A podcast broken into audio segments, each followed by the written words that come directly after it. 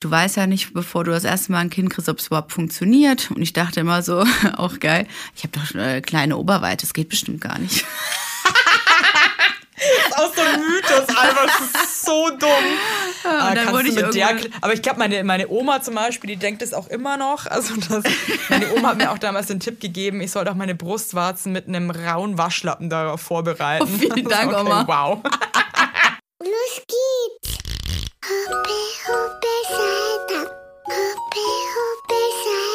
So ist gut jetzt, jetzt reden mal die Eltern. Ganz ehrlich, wie es wirklich ist, Eltern zu sein.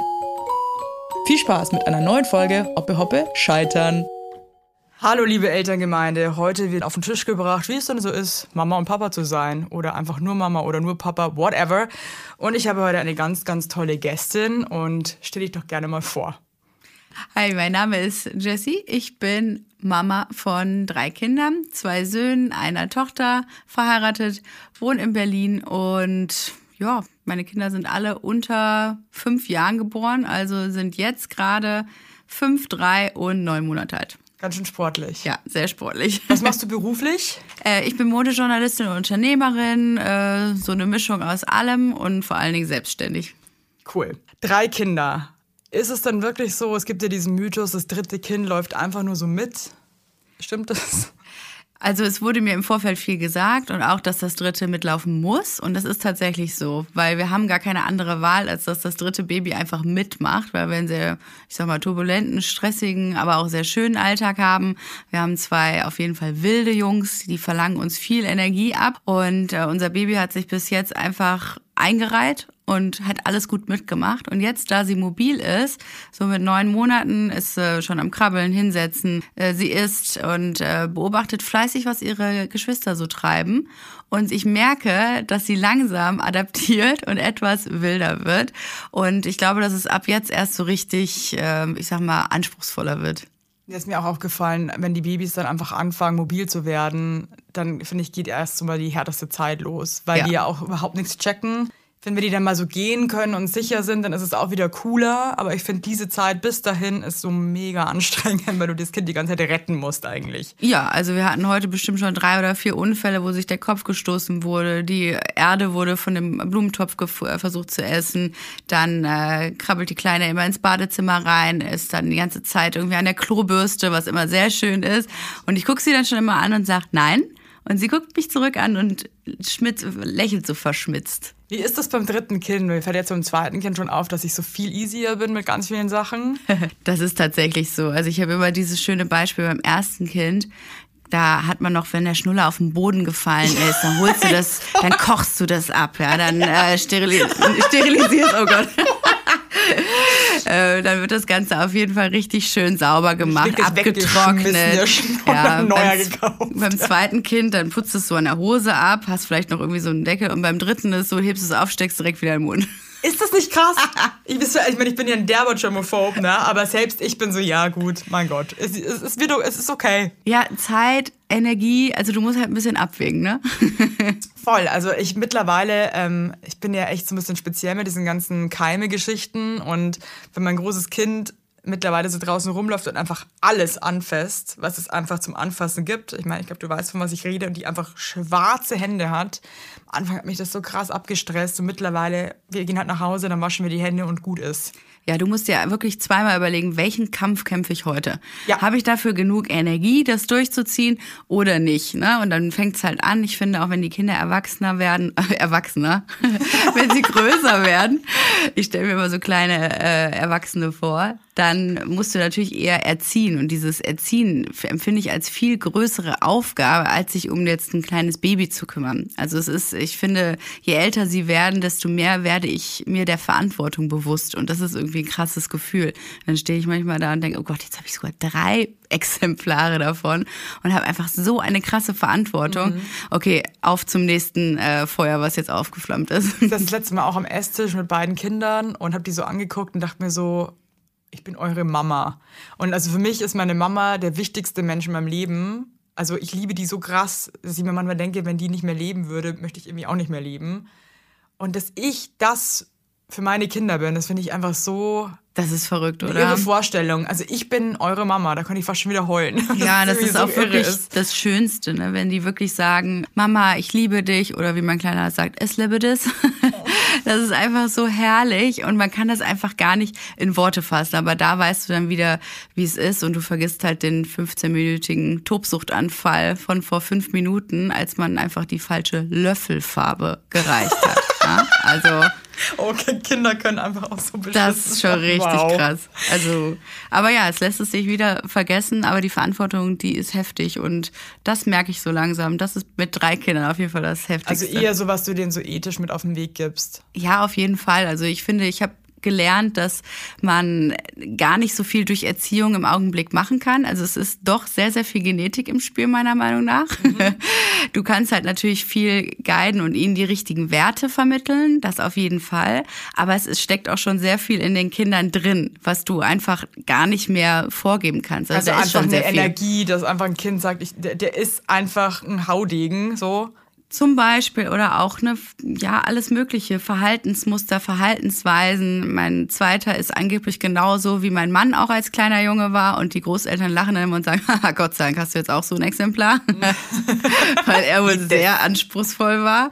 Äh, saß mal im Flugzeug und hat die ganze Zeit diese Luken auf und zugemacht als Dreijähriger und einfach nicht aufgehört. Und auch für alle Beteiligten ganz toll. Ja, und dass der Pilot eine Durchsage machen musste.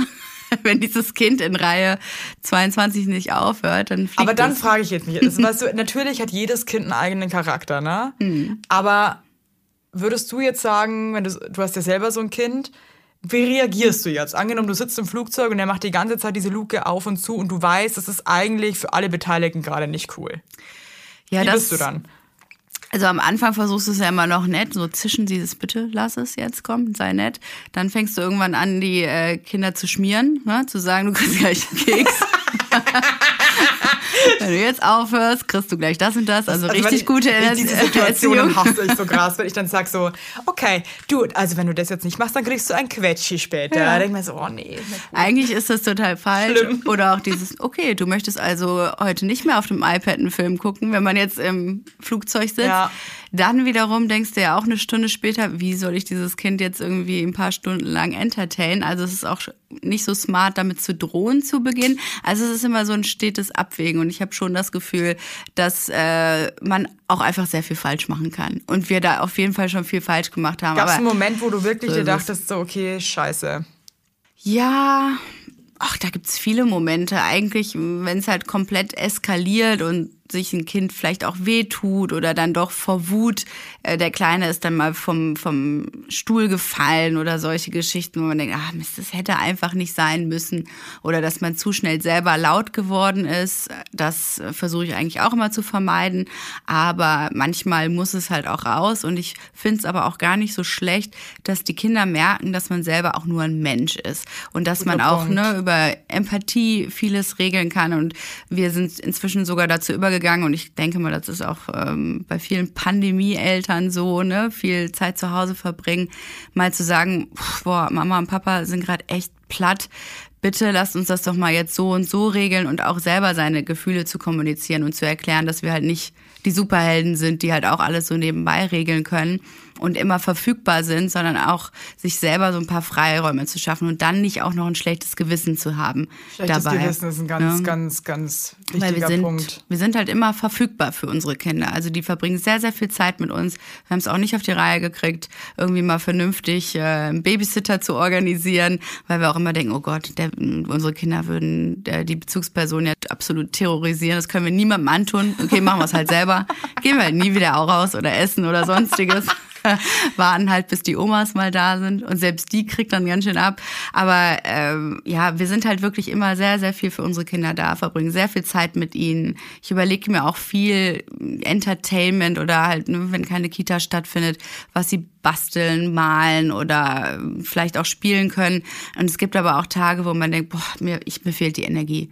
Ihr dürft jetzt mal ein bisschen mehr Fernsehen gucken als sonst. Äh, das muss auch einfach mal in Ordnung sein. Ja, ich fand das das letzte Mal auch irgendwie ähm, eben nicht der Superheld zu sein als Elternteil. Also ich meine, ich habe jetzt ein vier Monate altes Kind noch dazu und habe auch mit meinen Hormonen teilweise echt sehr zu kämpfen und war auch am Anfang teilweise sehr überfordert, weil ich ganz schnell einfach auch alleine war mit den zwei Kindern und ich einfach körperlich und äh, physisch einfach überhaupt nicht der ganzen Situation so krass gewachsen mhm. war und habe dann manchmal auch einfach geweint und dann kam mein Kind halt auch, mein Großes, meinte so, hey, alles okay, Mama? Jo. Und dann bist du natürlich auch in so einer Situation, wo du dir denkst, was sage ich denn jetzt eigentlich? Und ich habe mich dann auch dafür entschieden zu sagen, ja, aber ich bin gerade einfach traurig, weil ich einfach müde bin und irgendwie kraftlos und Oh, das ist ja auch vollkommen in Ordnung. Und das ist voll in Ordnung. Ich finde das ganz wichtig, weil ich glaube, ein Kind checkt ja viel, viel mehr, als man denkt. Mhm. Oder als viele Leute denken. Und ein Kind dann eigentlich anzulügen, ich glaube, das merkt es ja dann vielleicht auch, ist, glaube ich, auch ein falscher Weg. Zu sagen, nee, hey, alles super. Nee, und da wird man ja auch selber nicht glücklich mit. Ne? Also man kann schon über seine eigenen Gefühle und Emotionen sprechen. Und äh, meine Kinder merken das dann auch tatsächlich. Die kommen dann auch und trösten. Ich finde, dadurch sind sie auch viel empathischer geworden geworden, sind auch ihrer Schwester gegenüber, der Kleinen, einfach ganz toll und verstehen auch die Umstände. Man redet ja dann auch viel über das Thema Geburt beispielsweise oder wie Mama sich dann fühlt. Oder ich hatte auch einfach einen sehr großen Bauch und war gar nicht mehr so mobil die ganze Schwangerschaft über. Ich hatte starke Symphyseprobleme und äh, konnte mich gar nicht so bewegen, konnte meine Kinder sehr lange gar nicht hochheben oder die üblichen Aktivitäten auf dem Spielplatz machen. Und damit mussten sie ja auch schon umgehen und haben das auch toll gemeistert, weil man es halt immer erklären konnte. Ne? Also solange du die kausalen Zusammenhänge gut erklärst, funktioniert das ja ganz gut. Hattest du Und Schuldgefühle ähm, in deiner Schwangerschaft, äh, zum Beispiel, dass du dann eigentlich deinen beiden anderen Kindern nicht mehr so krass gerecht werden kannst?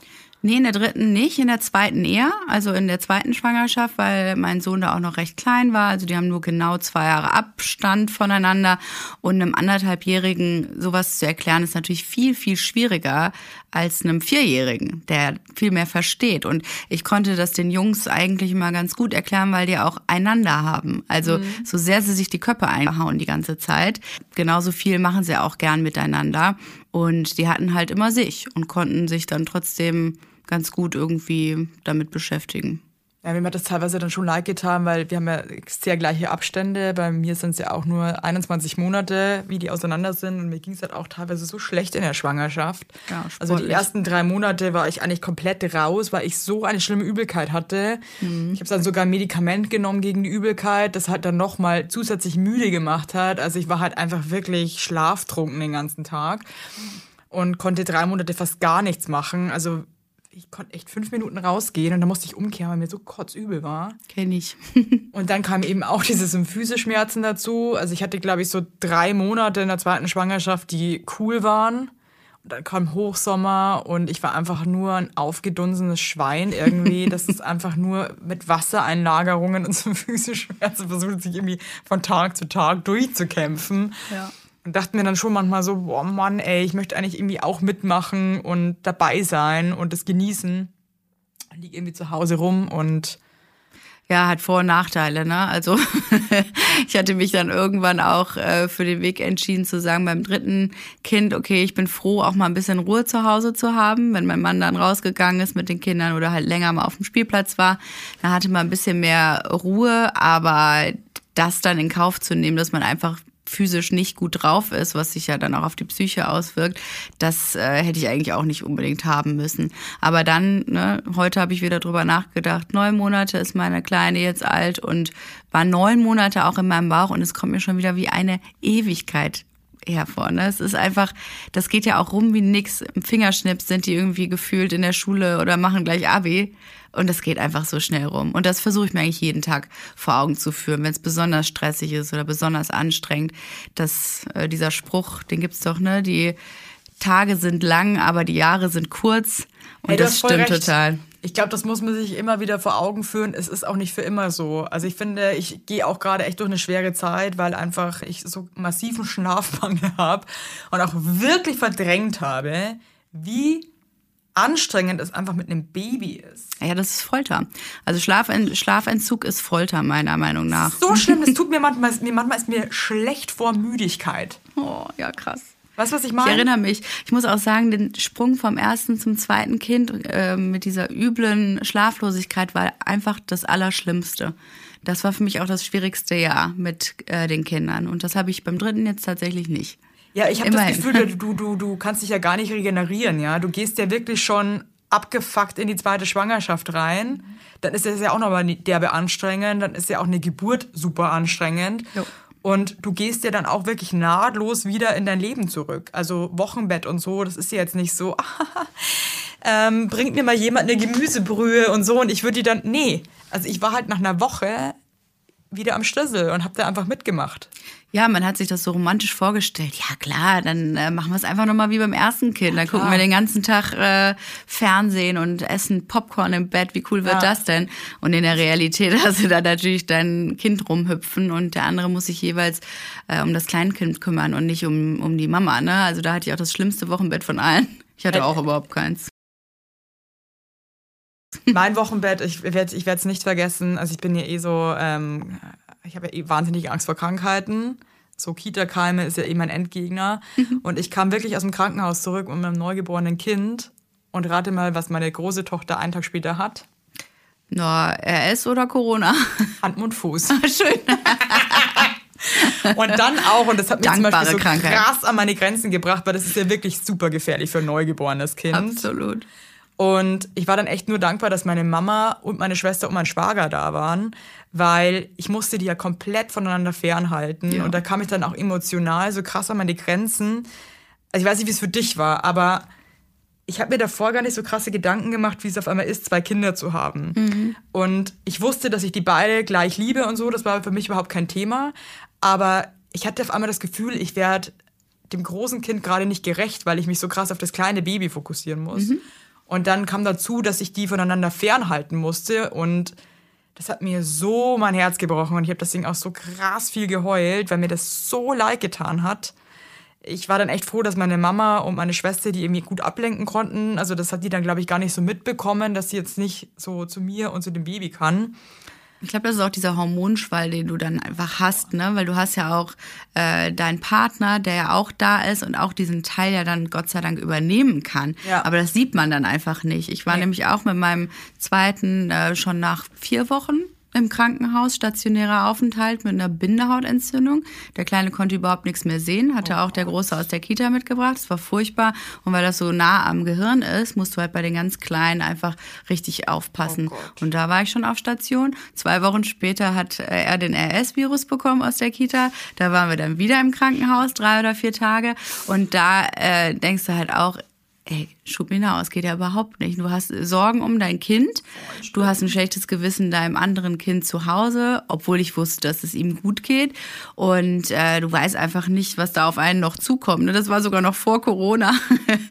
Und Nee, da denkt man dann auch so, okay, das gibt's doch einfach nicht. Das ist furchtbar. Wir sind damals an Weihnachten entlassen worden und ich war immer sehr dankbar, dass ich nie um die Gesundheit komplett bangen musste. Ich glaube, das ist nochmal eine zusätzliche ähm, Belastung, denn ich wusste immer, das ist ein harmloser Verlauf. Also jeden, Tag ähm, hatten wir da immer ein ganz gutes Feedback. Und das fand ich einfach, ja, sehr, sehr intensiv und hart, hat mich aber auch dann wiederum nur stärker gemacht, ne? Zu wissen, okay, wir schaffen alles und wir sind ein super Team und wenn wir eingespielt das zusammen machen, dann klappt das auch ohne Probleme. Hattest du schon mal einen Moment, wo du echt so richtigen Breakdown hattest als Mama, wo du echt dachtest, so, ich pack das jetzt einfach nicht mehr, mir ist das einfach zu viel gerade. Also ich habe natürlich so Phasen und die sind immer geleitet von dieser Schlaflosigkeit. Ne? Wenn du eine schlechte Nacht hattest, dann zweifelst du alles sehr gerne, sehr häufig an. I feel it. Und dann streitest du dich schneller mit deinem Partner, dann schreist du dein Kind schneller an. Wenn du einen Tag später direkt mal eine Stunde mehr schläfst, sieht die Welt schon wieder ganz anders aus. Das heißt, meine Löcher sind nie sehr lange tief gewesen. Ich konnte das immer ganz gut abstrahieren und wusste, dieser Spruch, das sind nur Phasen, nervt zwar wie Sau, kannst ja nichts mit anfangen so richtig. Stolperst ja auch nur von einer katastrophalen Phase in die nächste rein. Mein Großer fühlt sich jetzt an, als wäre er schon Teenager zum Teil und hat so richtig bockige Momente, wo ich halt dachte, hä, warte mal, das war doch bei Terrible 2. Ach, es gibt auch Terrible 3. Ach, offensichtlich auch Terrible Eigentlich 5. alles Ach, wie terrible, cool. ja. Super. Hat mir auch keine Sau gesagt vorher. Aber das ist halt, ähm, ja, irgendwie so, dass ich mich immer weiter entlanghangeln kann. Und was wir einfach viel zu wenig gemacht haben, auch als Paar, ist mal alleine wegzufahren oder mal zwei, drei Tage weg zu sein von den Kindern. Warum macht Äh, ihr das nicht? Weil das machen wir auch nicht. nicht. Und ich denke mir dann immer, warum wir das nicht machen. Also wir haben auch wirklich genau einen halben Babysitter. Ja, wir Wir auch. kriegen es auch überhaupt. überhaupt nicht geschissen, uns da einfach mal zu kümmern.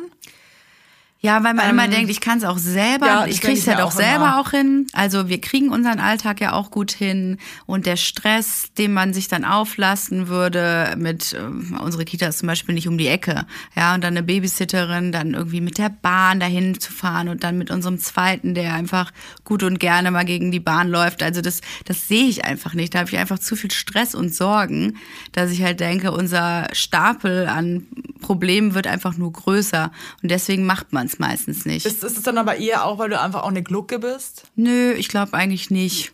Also so glücklich bin ich nicht tatsächlich. Also ich merke das auch, äh, ich könnte jetzt gut und gerne, jetzt wo die Kleine, na gut, ich still noch, das geht noch nicht, aber wo die Kleine jetzt immer älter wird, könnte ich auf jeden Fall mal zwei Nächte wegfahren, ohne dass ich komplett ähm, emotional hinterherhängen würde. Das würde auf jeden Fall gehen. Das habe ich mal gemacht bei meinem zweiten Sohn, als ich genau gerade abgestillt hatte, bin ich einen Monat, äh, nee, ja doch, bin ich einen Monat später, oh, das wäre schön. War ich einen Monat mal einen in Monat auf? Bali war richtig geil. Yoga Retreat. Nee, bin ich einen Monat nach dem Abstillen für drei, nee, für drei Nächte bin ich nach Österreich gefahren, habe so ein Yoga Retreat gemacht. Da hat mir irgendwie keiner gesagt, dass es auch so eine halbe Entsaftungskur ist. Aber gut, ich dachte, ich kann den ganzen Tag Schnitzel essen, musste irgendwie nur so basische, basische Suppen zu mir nehmen. Aber ist egal, es war trotzdem richtig schön.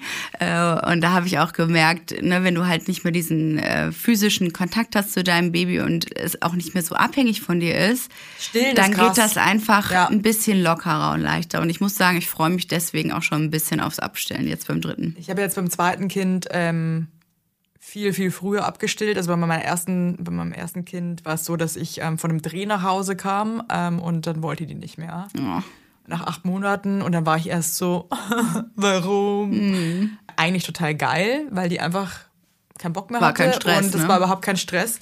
Und jetzt beim zweiten Kind irgendwie, ich war so gestresst teilweise, weil ich auch einfach, glaube ich, viel zu früh angefangen habe, wieder zu arbeiten und ehrlich gesagt auch teilweise echt einfach am Rotieren war. Mit zwei so kleinen Kindern, arbeiten, irgendwie neu sortieren und so weiter und meine Milchproduktion dadurch auch irgendwie äh, Kann total gut sein, ja. voll ins Rotieren kam und ich hatte einfach viel zu wenig Milch. Das hat mich dann wiederum auch so gestresst, weil ich mir dachte, ich kann mein Kind einfach nicht mehr füttern oder satt bekommen. Und da muss ich zum Beispiel sagen, so Ratschläge von außen ist ja so ein Thema. Aber da hat mir mein engstes Umfeld, also meine Mama und mein Mann, die meinten wirklich ganz klar zu mir, Evelyn, wir merken gerade, dass das in eine ganz blöde Richtung geht bei dir. Ähm, überleg dir, ob du nicht einfach vielleicht abstillst, um einfach abgeben zu können. Und das ist ja auch so ein Ding, dass der Vater in der Zeit, wo du stillst als Mutter, der kann dir das Kind gar nicht so wirklich abnehmen, weil du bist einfach der motherfucking Ernährer. Das ist einfach so. Das Kind braucht dich, ja. Und ich finde das eine krasse Belastung. Und bei mir hat das zum Beispiel, hätte es nie geklappt, abzupumpen und dann die Brustmilch durch eine Flasche zu geben. Ja, das funktioniert bei uns nämlich auch nicht. Das heißt, ich habe immer nicht, nur ja. diese Zeitfenster im Kopf. Okay, jetzt kann ich für zwei Stunden raus. Oder Aber am jetzt- Anfang nur eine geil. Ich Stunde. weiß, du hast mir jetzt auch erzählt, du hast kurz davor jetzt noch gestillt. Ja, genau. Kannst du dich jetzt voll entspannen oder denkst du dir dann auch so, fuck, was ist jetzt, wenn die zu Hause anfängt zu weinen und Hunger hat? Nee, das habe ich jetzt nicht mehr in dem Alter, Gott sei Dank. Also jetzt mit neun Monaten ist das kein Problem mehr, aber das hätte ich auf jeden Fall vor einem halben Jahr noch gehabt. Daher würde ich jetzt schon wieder anfangen, so Stresspickel zu, Nee, zu bekommen und zu denken, oh nee, warte mal, jetzt habe ich aber nur noch 20 Minuten, dann muss ich schon wieder los. Und du machst alles ein bisschen schneller, ein bisschen hastiger. Du hast die ganze Zeit einfach nicht nur entspannen. Stress, ja. Ja, das ist nicht schön. Das ist kein schönes Gefühl. Und für den Mann ja auch nicht, der halt sagt, ey, du, das Kind nimmt die Flasche einfach nicht. Was soll ich machen? Ich habe hier ein schreiendes Kind auf dem Arm. Das ist für ihn ja genauso blöd. Und das haben wir tatsächlich nicht so, nicht so gut hinbekommen. Und ich hoffe, dass äh, wir das Abstillen jetzt in der nächsten Zeit einfach problemloser hinbekommen, weil sie halt jetzt anfängt, immer in meine Brust zu beißen. Also das ist ja immer so ein Zeichen, ne, dass die, das ist dann eher nur noch ein Spiel. Die nehmen genug äh, Essen zu sich. Spiel. Ja, total. Ich habe sie neulich auch so doll angeschrien, weil ich mich so erschrocken habe. Sie hat so zugebissen, dass sie angefangen hat zu weinen. und dann hat sie zwei, drei Tage am Stück an der Stelle, wo das war, auf einem Sessel, die Brust nicht mehr genommen und hat angefangen zu weinen. Die war richtig traumatisiert. Es tat mir furchtbar leid, ne? Weil ich einfach so überrascht wurde von diesem, von diesem Biss. Und das haben wir Gott sei Dank, hat sich wieder eingependelt, aber immer so am Ende so dieses, so, ich bin jetzt satt, jetzt fange ich mal an, richtig drauf rumzukauen. Und, Und das ist ein das Schmerz, ist den kein kann man wirklich Zeichen. mit nichts Mhm. vergleichen. Das ist so schlimm. nee, Ja, aber ähm, freudig, also klingt jetzt auch ein bisschen krass, aber ich bin sehr froh, abgestillt zu haben. Und es war, ehrlich gesagt, ging das so reibungslos. ja. Ich glaube, das war ehrlich gesagt die beste Entscheidung. Also ich habe ein sehr glückliches Baby seitdem. Die war vorher auch sehr unruhig und Das war bei unseren Jungs der hatte auch so. Bauchweh und so. Und das war wirklich. Durchschlafen vor allen Dingen. Aber da geht halt auch der Druck schon wieder los, Ja. weißt du? Irgendwie, dass man sich denkt, so stillen ist halt das Beste. Es ist vielleicht auch irgendwie das Coolste fürs Kind, aber ich glaube nicht, dass sich irgendjemand in 30 Jahren fragt, hey, wurdest du eigentlich gestillt oder hast du Prämilch bekommen? Ganz sicher nicht. Nee. Also äh, wir haben den Running Gag auch bei uns in der Familie, dass äh, meine Schwester zum Beispiel gar nicht mehr gestillt wurde, meine kleine Schwester. Und dass man das ja sehr deutlich merkt, ne? Also an ihrem Verhalten. Wie, wie viele Kinder seid ihr? Ja, zwei. Also okay, Genau. und deine Mutter hatte einfach Ja, die hat auch gesagt, nee, die hat mich gebissen, habe ich nicht mehr gestillt. Ich glaube, sie hat es gar nicht mehr probiert beim zweiten. Also auch bei mir nur ganz kurz gestillt. Und ich finde, ey, no shame at all. Mein, Ja. Also von mir aus hätte meine Mutter mir auch sofort die Flasche geben können, weil ich auch nicht will, dass irgendjemand leidet darunter. Also was Ui, für was ein bringt das? Und ich muss echt sagen, für mich war das wirklich, ich bin teilweise, ich hatte dann wirklich einen Moment, da war ich so gestresst und ich bin nachts wach geworden, weil mein Baby Hunger hatte und ich war eh schon richtig am Ende. Und äh, habe dann gemerkt, dass keine Milch mehr kommt. Ich bin ausgerastet. Ja, ist ja ich, hab eine Ner ich hatte wirklich, glaube ich, einen Nervenzusammenbruch. Ich habe dann nur noch geweint Mhm. und habe meinen Mann angeschrien, dass ich keine Milch mehr habe. Und ich weiß nicht, was ich jetzt mache. Ich konnte schon wieder heulen, wenn ich darüber rede. Mhm. Und dann habe ich echt gemerkt, um was geht's hier eigentlich? Und was hat ein Kind davon, wenn die Mama am Ende ist? Nichts. Ja, nichts. Und guck mal, wie tief das sitzt. Es ist nicht verrückt. Also woher kommt das, dass wir uns selber so fertig machen müssen für Dinge, für die wir überhaupt nichts können in diesem Moment? oder? Es ist ja auch Viele Frauen können nicht mal stillen. Eben. Ganz ehrlich, und dann ist es irgendwie, es ist auch so eine so eine privilegierte Scheiße eigentlich, dass eh schon dieses, ja, still ich jetzt oder still ich jetzt nicht? Ich meine, in meinem Fall, ehrlich gesagt, glaube ich, ging es auch wirklich nicht mehr. Und mein Körper hat sich wirklich, hat einfach keine Milch mehr Ja, produziert. und aber du weißt gewährt. es selber, du denkst jetzt wahrscheinlich auch schon ein bisschen so, abstillen. Ähm, ist das jetzt schon okay? Ja, da denkt man auf jeden Fall drüber nach, aber ich muss dir sagen, ich bin auch faul.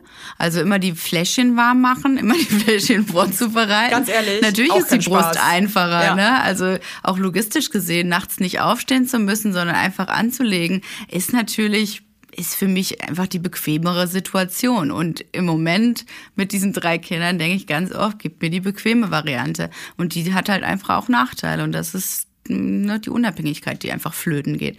Aber ich sag mal, so zwei, drei Monate ziehe ich das jetzt noch durch und dann ist der Drops eh gelutscht. Das war bei meinen anderen Kindern auch so. Dass die dann einfach von selber einfach, ist eh das Geilste, wenn Ja. ein Kind das eigentlich selber entscheidet und sagt so, ich möchte jetzt nicht mehr. Genau, so war es bei meinem zweiten Sohn auch. Der hat dann auch so kurz vor seinem ersten Geburtstag gesagt, nö, das war's. Adios. Ja, einen Tag später war es auch vorbei. Und da war es dann auch in Ordnung. Ne? Also ich nehme es, wie es kommt und ich stress mich da jetzt auch einfach nicht mehr. Aber trotzdem krass, dass es so ein Druck auf uns Frauen eigentlich, was ja okay, Männer können ja nicht stillen, ne? Dass man wirklich denkt, so, das Stillen ist das Beste und man muss es eigentlich machen. Ja, ich habe es mir auch immer gewünscht. Auch beim ersten Kind natürlich. Du weißt ja nicht, bevor du das erste Mal ein Kind kriegst, ob es überhaupt funktioniert. Und ich dachte immer so, auch geil, ich habe doch äh, kleine Oberweite, das geht bestimmt gar nicht. Das ist auch so ein Mythos, einfach, das ist so dumm. aber, dann kannst wurde du ich aber ich glaube, meine, meine Oma zum Beispiel, die denkt es auch immer noch. Also das, meine Oma hat mir auch damals den Tipp gegeben, ich soll doch meine Brustwarzen mit einem rauen Waschlappen darauf vorbereiten. Oh, vielen Dank, Okay, Oma. Wow. Und die hatte wirklich, also ihr größtes Hobby ist es auch einfach, mich nach wie vor, ich still ja nicht mal mehr, aber es vergisst sie gleich immer immer wieder zu fragen, hast du noch nur Milch?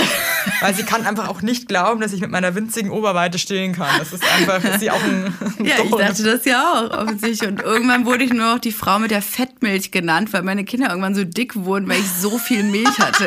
Das ist das Gleiche, dass man denkt, wenn eine Frau irgendwie curvy ist, dass sie krass eine gute Geburt haben wird, weil die ist ja curvy. Äh, okay. Ja, du hast doch einen breites Becken, also, Ja, das also da rutscht kein doch das, Problem da sein. fällt es ja raus unten, oder? Oder nicht?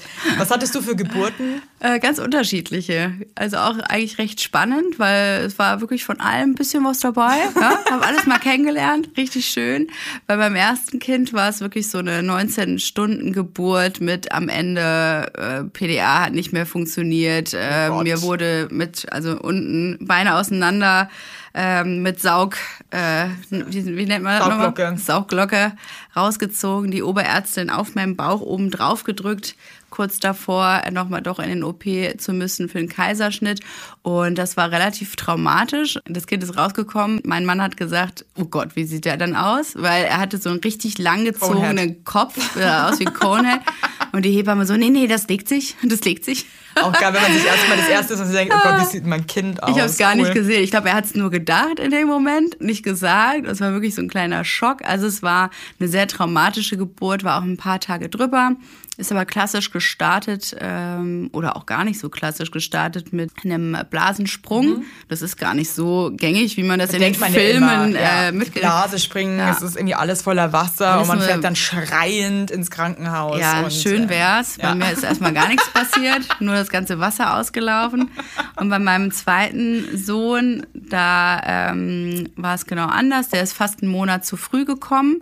Da ist ähm, das Ganze sehr, sehr schnell gegangen. Also die Geburt war unter einer halben Stunde im Krankenhaus. Es war richtig heftig. Da war ich auch überhaupt nicht drauf vorbereitet. Der, Monat zu früh und dann so schnell, der okay. ist einfach rausgeflutscht quasi und vor allen Dingen in seiner äh, Glückshaube geboren. In der Fruchtblase. Richtig heftig. war die noch voll oder leer? Na, er war noch drin. Nee, aber war das Wasser auch noch Das drin? Wasser war noch drin. Echt? Richtig das ist geil. ja mega selten. Ja, aber ich habe es nicht gesehen. Oh nein, weil ich, ich auf Instagram gibt es ja immer diese Videos. Die habe ich mir dann auch angeguckt Das ist im so Nachhinein. faszinierend. Ja, also mein Mann war so schockiert, er hat es nicht geschafft, ein Foto zu machen. Ich liebe es, dass dein Mann einfach Ja. jedes Mal nur schockiert ist, wenn Richtig. Kind rauskommt. so, what? She did it again. Oh Gott, was Das ist ist schon das wieder so anders. Ich war nur im Vierfüßlerstand, weil ich auch nur noch da so auf dieses Ding gekrochen kam und mich dann nicht mehr bewegen konnte. Das Weißt heißt, du, warum der so früh kam? Das weiß man nicht, nee. Aber tatsächlich war es ein glücklicher Zufall, weil die ähm, Nabelschnur war nicht korrekt befestigt. Ich musste im Anschluss an die Geburt auch noch kurz äh, operiert werden, also dass die, der Mutterkuchen rausgeholt Wow. wird, weil das abgerissen ist. Und tatsächlich hätte es sehr schnell sehr gefährlich werden können. Es war einfach ein Riesenglück, dass er noch in Was? seiner Fruchtblase war, ähm, weil wäre das gerissen, dann hätten wir sehr schnell Blut verlieren können. Und das war einfach eine super glückliche Geburt. Wow. Und äh, auch die Hebammen im Krankenhaus waren total überrascht. Auch die haben kein Foto gemacht. Es war wirklich, oh, also das war frustrierend, aber alles gut gegangen. Und äh, mein drittes Kind, meine Tochter, die ähm, hat quasi alles offen gelassen. Die ist ein paar Tage zu früh gekommen, aber alles cool. Und auch da hat die Geburt ja eigentlich keine zwei Stunden gedauert. Also wir ähm, Hast du überhaupt eine PDA gehabt? Nee, ich hatte bei keiner Geburt eine PDA. Also am Ende hat's äh, bei keiner funktioniert, weil ne, der erste, da hat's wieder, musste wieder gegengesteuert werden, da musste ich wieder an den Venentropf und ähm, dann war die PDA fort. Beim zweiten war es schon viel zu spät und beim dritten, da war ich auch schon quasi bei. War mir auch egal. Nee, war auch so, ach, was, weiß ja eh nicht, wie es anders geht. Nee, da hätte ich eine genommen, aber da ging es viel zu schnell. Da bin ich morgens um, ja, kurz nach sechs aufgewacht und habe gedacht, ach, ach, heute geht's los. Ja, schön. Ist doch super. Meine Hebamme hat sich gefreut, weil die hat mir eh gesagt, ich soll bitte die Nacht nicht machen. Das war auch meine erste Geburt dann am äh, frühen Morgen. Und ähm, dann habe ich so um sieben Uhr zu meinem Mann gesagt, ich glaube, es geht los. Dann hat er ganz schnell die Kinder Hast du weggebracht. das gemerkt? Ja, es ging wieder, also du merkst es sofort. Weil ich bei mir ich ging's auch die ganze ging ja keine Geburt natürlich los. Ich musste immer eingeleitet werden. Deswegen, ich weiß nicht, Okay, wie sich das, sind anfühlt. so, also das sind dann wirklich schon Wehen, die fühlen, das ist deutlich über starken Periodenschmerzen. Und wo du halt merkst, ah, da war doch was. Ne? Du- also Ich habe es halt tatsächlich auch beim dritten wieder direkt gemerkt.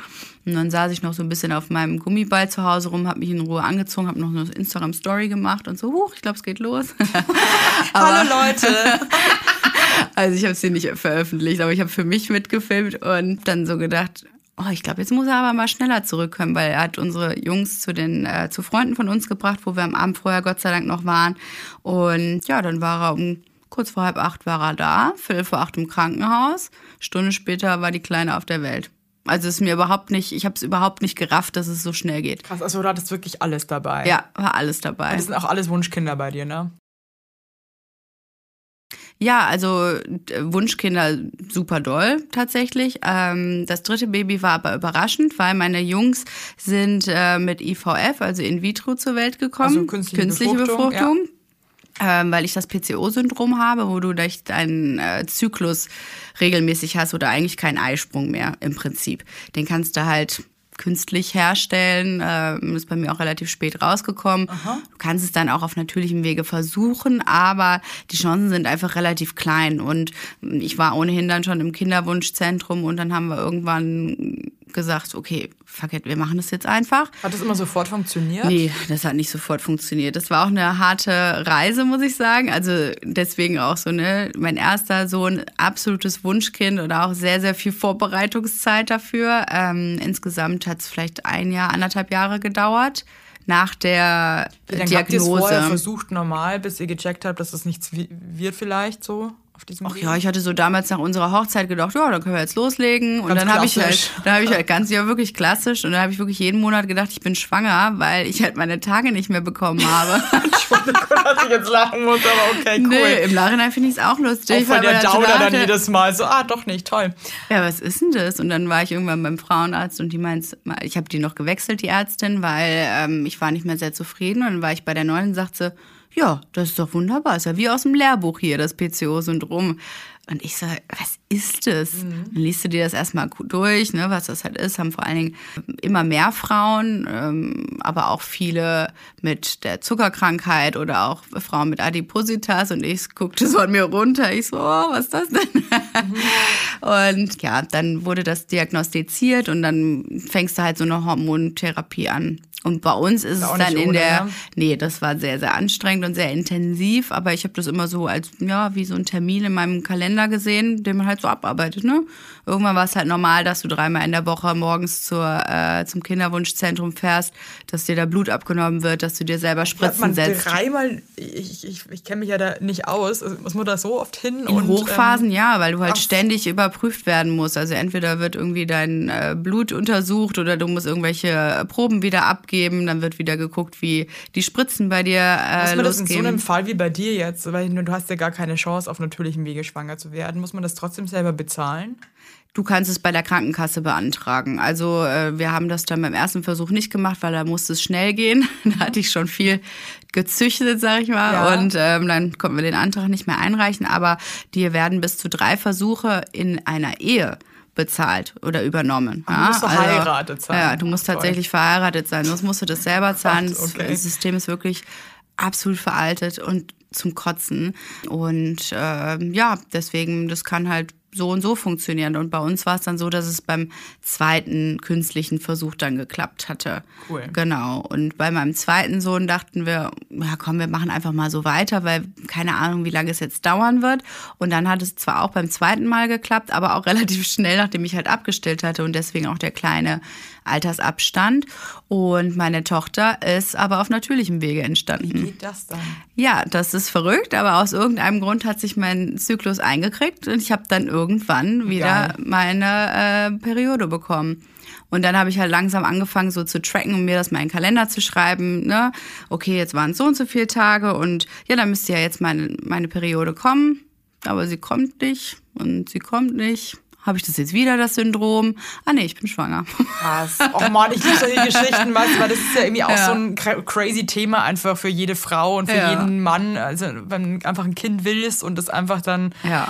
einfach komplizierter ist als auf einfachem Wege, ja. super schön, das mal erfahren So zu dürfen. cool einfach, ja. Also ne, cool zu wissen, dass das auch funktioniert, ohne dass du halt diesen krassen Weg äh, mit diesen ganzen Spritzen und äh, ja diesen körperlichen Einschränkungen einfach gehen kannst. Und deswegen war das dritte Kind bei uns jetzt nicht unbedingt geplant, aber ich habe es mir tief in mir drin immer gewünscht. Also ich fand die Vorstellung immer super schön und konnte mir schon bei meinem zweiten, als er so klein war, nicht vorstellen, dass das das letzte Mal gewesen sein soll. Und das ist ja auch so ein Altersding, ne? dass man halt so irgendwie denkt, ah, ich habe ja eigentlich noch ein bisschen Zeit. jetzt bin ich 35. Ach komm, da geht dann auch was. Einer geht noch. genau. War es das jetzt oder bist du noch? Ja, das war's aber jetzt wirklich. Definitiv? Ja, definitiv. We will see. Ja, wir haben so ein gutes Exemplar jetzt abbekommen und ne, zwei Jungs, ein Mädchen ist doch super. Nee, das ist jetzt wirklich in Ordnung. Ja. Also du kannst drei Kinder auch definitiv empfehlen, habe ich das Gefühl, ne? Ja, es ist halt irgendwie wild. Ne? Es ist, äh, die sind halt einfach mehr als wir Erwachsene. die können uns richtig äh, auf dem Dach rumsteigen, aber es ist irgendwie immer was los und es ist irgendwie eine schöne Dynamik tatsächlich. Dann ganz zum Schluss, das war jetzt schon richtig schön mit dir, würde ich noch gern die äh, beschissenen drei mit dir durchgehen. Das klingt ja richtig verlockend. Ja, pass auf. Das hat mir niemand gesagt, das hätte ich gerne vorher gewusst. Oh, da gibt's viele Sachen. Aber ich, ja, das hätte ich gerne vorher gewusst, ist vielleicht wirklich äh, dieses, dass du nicht beeinflussen kannst, wie deine Kinder werden. Also du kannst ganz viel mit Liebe und mit Empathie regeln, aber ganz viel ist einfach auch schon in den Genen drin. Also da kannst du dich noch so sehr verbiegen und ähm, dran rumarbeiten, aber sei es ein Schlafrhythmus oder wie ein Kind mit anderen interagiert. Du kannst bei ganz vielen Dingen einfach gar nicht, ich sag mal, die Richtung bestimmen. Ne? Aber gibt's Also da was, wo du dir einfach manchmal denkst, so Mann, ey, Alter. Ich habe früh zu den äh, Leuten gehört, die wussten, dass sie irgendwann mal Kinder haben wollen. Ich habe auch früh gebabysittet und ich habe mir das immer alles angeguckt und ich wusste immer schon, wie anstrengend das ist, aber habe mich halt einfach immer mit einer äh, mit einer großen Familie gesehen und deswegen nehme ich so alles ganz gerne in Kauf. Aber ich glaube, die Verantwortung, die ist einem nicht so bewusst, wenn du so ein kleines Baby hast. Die Verantwortung, die wächst mit und das finde ich Vor allem diese krass. Verantwortung, die du einfach auch ein Leben lang hast irgendwo, ne? Ja, dieses Ja, für immer. das Das, finde ich auch Gefühl krass. ist abgefahren. Der krasseste Ausraster. Da hatten wir schon viele. ich hatte schon viele schöne Ausraster. Am schönsten ist natürlich, wenn es irgendwie so ist, dass das Kind nicht aus der Bahn aussteigen will und sich dann einfach, du musst es dann so hinter dir herschleifen, dann liegt es auf dem Bürgersteig brüllend, will sich aber auch nicht mehr anfassen lassen und du stehst halt einfach daneben. So die ganzen unangenehm, so. Öhmchen kommen dann immer und sagen, ich glaube, er ist müde. Ja, vielen Dank für den Hinweis. Aber ich habe auch da gelernt, irgendwann entspannter zu werden und einfach manchmal auch daneben zu stehen und zu warten. So, manchmal geht's gar nicht anders. Aber wir hatten auch mal einen schönen Ausraster, als mein Ältester nicht durch die Sicherheitskontrolle am Flughafen gehen wollte, weil er mag es nicht von anderen Personen irgendwie angefasst oder angeschaut oder äh, ja, oder sei es nur irgendwie angesprochen zu werden, der feine Herr, ja. Also er hört dann einfach nicht so und dass dann, dass man ihn so quasi da durchpeitschen musste und mit Riesengebrüll und Geschrei und am Flughafen dann auch, wo alle dann glotzen und bist so. schon am. Schwitzen und dann hat äh, habe ich halt irgendwie die kleine und den mittleren genommen und mein Mann musste sich dann anhören, dass der Sicherheitsbeamte meinte, ihr Sohn hat versucht mich zu beißen, was machen wir denn da jetzt? Und man denkt äh, ja, was machen wir denn da jetzt? Ja, was machen wir denn da jetzt? also einen Witz reiße ich jetzt mal ausnahmsweise nicht, aber du kannst nicht so wahnsinnig viel machen. Du kannst dich dann für dein Kind entschuldigen und sagen, es tut mir sehr leid. Aber Wir haben grad da eine Phase. Wir haben gerade zu tun. Also es war schon, das war ein heftiger Ausraster, muss ich sagen. Aber mir sind auch viele Sachen gar nicht mehr so unangenehm. Also das habe ich wirklich gelernt. Ne? Mir ist nicht mehr so viel peinlich oder unangenehm. Also was andere denken, ist mir wirklich wurscht. Und das war Hey, mal sei anders. froh. Also, weil das war für mich oder ist immer noch, ähm, wenn ich irgendwo bin, also in meinen Restaurants ist jetzt mittlerweile eh so ein Ding, weil wir gehen nicht mehr ins Restaurant. Ja, eben, das ist vorbei. Corona. Aber ähm, ganz davor, wenn mein Kind halt irgendwie weint, ich habe wirklich, ich weiß nicht, was es in mir ist, ich habe dann das Gefühl, dass jeder in dem Raum sich denkt, bitte verpiss dich mit deinem Kind. Und zwar sofort. Dass jeder krass genervt ist und sich denkt, warum schreit dieses Kind? Und das setzt mich so unter Druck dann, dass ich wirklich Schweißausbrüche bekomme und wirklich innerlich krass irgendwie durchdrehe, weil ich mir denke, oh Gott, jetzt schreit es, alle sind genervt. Ja gut, aber dafür gehst du ja schon um 6 Uhr abends ins Restaurant. Ja, du schränkst dich ja eh schon krass ein. Ich glaube, ins Sterne-Restaurant läufst du jetzt eh nicht mehr. Auf Essen mit Kind, das ist ja auch nochmal ein ganz ja auch keine das Lust. ist ja nicht mehr Essen. Nee, das ist nur reinschlingen und versuchen, dass irgendwie äh, nichts kaputt geht um dich herum. Und So krass, es ist ey. eher anstrengend, ne? Also ich mache das auch nicht, aber meistens wählt man ja dann auch die Orte, wo man sich willkommen fühlt. Ne? Also ein Ort, wo halt Die viele Familien auf der hingehen Autobahn. oder ja, schön bei Die Meckes. sehen uns nie ja. wieder. Ja. Da kannst du dich mal richtig daneben benehmen, Junge. Scheiße, ich heb auch nicht auf, was hier unterm Tisch liegt. Letzte Frage noch von den beschissenen drei. Was beschissen sind sie eigentlich gar nicht. Wie würdest du sagen, hat sich deine Partnerschaft verändert mit den Kindern jetzt? Ja, die hat sich auf jeden Fall gewandelt und verändert. Also man ist ja eben nicht mehr nur dieses äh, Romantic Couple. Ich glaube, das haben wir vorher auch schon abgelegt. Sexy Couple. Nackt durch die Wohnung hüpfen ist vorbei. Das machen wir auch noch, aber in einem anderen Kontext Ja, jetzt. wir auch. Besonders schön war, als meine Kinder neulich versucht haben zu gucken, was denn so zwischen meinem Hintern ist. Ne? Also so die Po-Backen so auseinanderschieben. Und ich so, ey Jungs, es ist jetzt auch mal gut. Ja, es Das ist reicht. so krass, gell? Oder meine, also bei uns geht es jetzt auch gerade los mit äh, Penis und Scheide. ja. Mama, hast du eine Scheide? Mhm. Hast du, aber dann weiß ich es auch genau, aber trotzdem, hast du einen Penis? Nein, ich habe eine Scheide. Es ist dann auch irgendwie so ein Thema, ich es sau lustig, aber wenn ihr die halt dann wirklich einfach auch überall. überall ran Wahnsinn. fummeln und so. Und sage ich immer, nee Jungs, ihr guckt da jetzt nicht so genau hin, weil ihr seid da unten rausgekommen. Das war viel Arbeit, Freunde. Deswegen geht ihr da mal schön nicht dran. Aber das Interesse ist groß und schön Ja, und das ist auch gut. Aber ja, unsere Beziehung hat sich äh, auf jeden Fall gewandelt, weil wir jetzt nur noch damit beschäftigt sind, den Boomern von einem zum nächsten zu schieben. Ja? Also du hast heute weniger das gemacht, aber du hast doch heute länger geschlafen, aber du hast doch heute schon die Windel dreimal gemacht. Wer ist und müder? ich wer ist müder?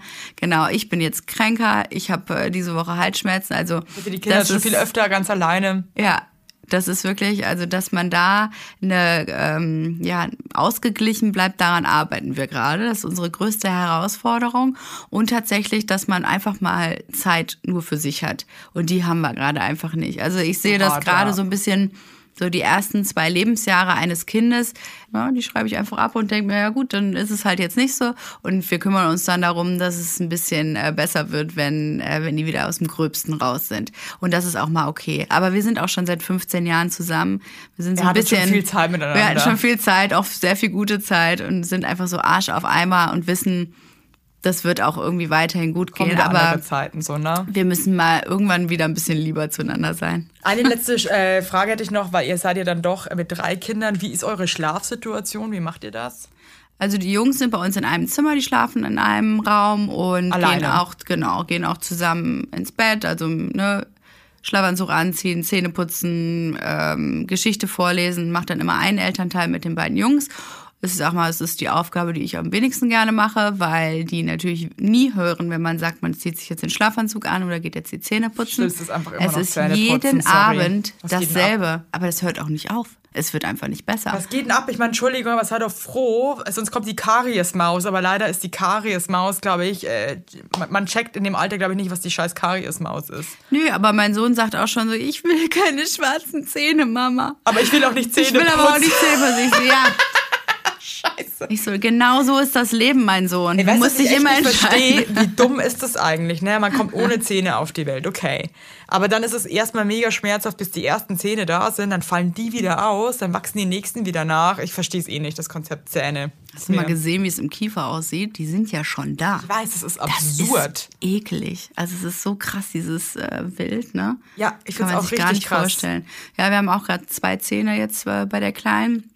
Und ähm, ich Du sag musst mal, jetzt dann dreimal Zähne putzen, Glückwunsch. Ja, das macht richtig Spaß. Das ist richtig schön. Also ähm, das ist auf jeden Fall eine Tagesaufgabe, sich da morgens schon drauf au- vorzubereiten, abends wieder den Kampf zu, zu beginnen, wer sich jetzt die Zähne putzt. Ne? Geil. Genau. Ja, genau. Das, äh, das heißt, einer bringt immer die Jungs ins Bett und der andere kümmert sich um die Kleine und die schläft noch bei uns im Schlafzimmer, aber in dem separaten Bett. So. Okay. Das haben auch alle Kinder so gemacht, bis sie knapp zwei Jahre alt waren und sind dann in ihr eigenes Zimmer gekommen. Genau.